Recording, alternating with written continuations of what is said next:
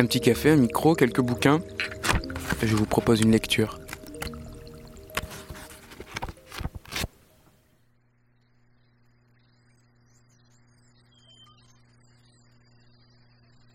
Dans le centre-ville, des Quichois en costume cravate travaillent avec et au sein du gouvernement local.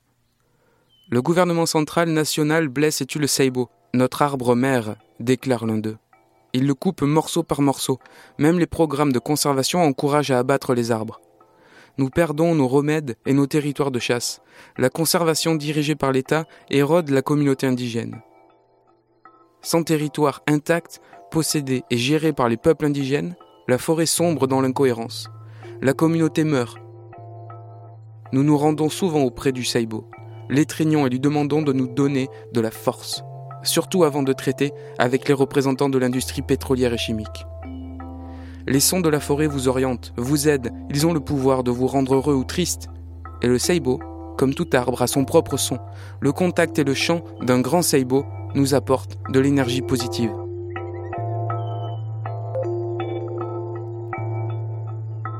Un autre Quichua, qui partage son temps entre la forêt et la lutte politique nationale contre la destruction des terres de son peuple par l'industrie, m'explique.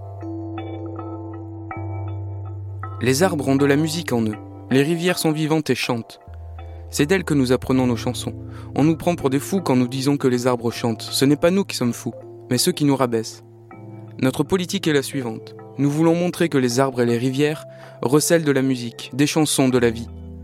Nous voulons transformer les prétendus parcs nationaux en forêts vivantes et délimiter nos terres par des jardins emplis d'arbres en fleurs et de leur musique.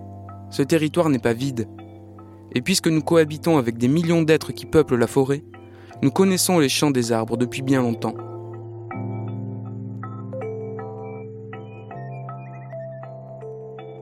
Mais la loi nationale sur les terres inoccupées et la colonisation affirment que personne ne vit là.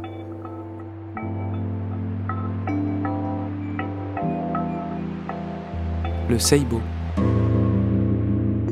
près de la rivière Tiputini, Équateur.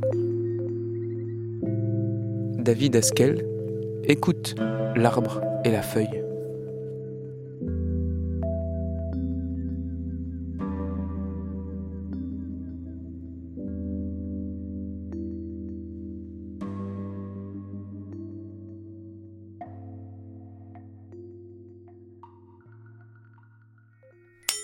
Fait à la maison. Parce que la radio nous réunit en ces temps d'éloignement des êtres. On sort les micros des placards et on s'écoute.